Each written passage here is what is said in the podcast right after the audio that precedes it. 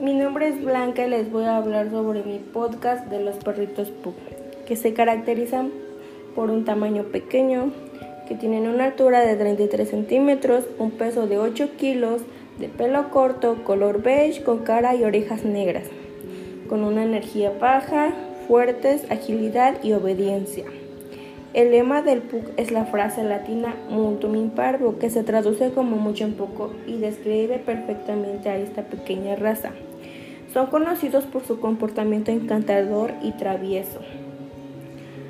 Una mascota ideal para familias con niños. Los PUC son felices viviendo en la ciudad, no son exigentes con las personas y son buenos para vivir como mascota única o acomodarse a un grupo de mascotas. Les encanta complacer a su gente y generalmente son fáciles de entrenar.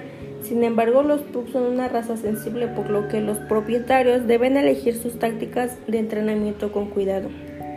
El pug es encantador, travieso y cariñoso. Viven en un promedio de 13 y 15 años. Aunque el pug suelta pelo, su pelaje corto y liso requiere un mantenimiento mínimo. El cepillado semanal eliminará el cabello suelto y mantendrá su pelaje con el mejor aspecto. En su salud, sus ojos suelen traerles problemas, ya que pueden experimentar úlceras corneales y ojos secos, al igual que muchas otras razas de cara plana. Los Pug también experimentan problemas respiratorios, especialmente en el calor y la humedad. Como son pequeños, deben elegir un alimento para perros de raza pequeña, formulada para su tamaño y necesidades únicas. Así mantendrán su condición corporal ideal. El Pug es una raza antigua que se remonta a unos 2000 años cuando los emperadores de China desarrollaron estas mascotas. Al igual que muchas razas del lejano oriente, los Pug eran un tesoro que los extranjeros solo adquirían como regalo. La raza se extendió en los años 1500, cuando los comerciantes holandeses los llevaron a Europa. Hay muchas teorías sobre el origen del nombre.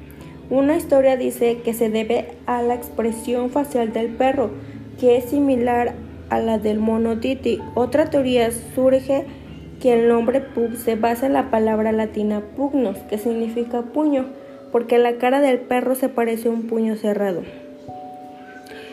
Después de que un Pug salvó la vida del príncipe heredero, la raza se convirtió en el perro oficial de la casa de, de Orange en Holanda.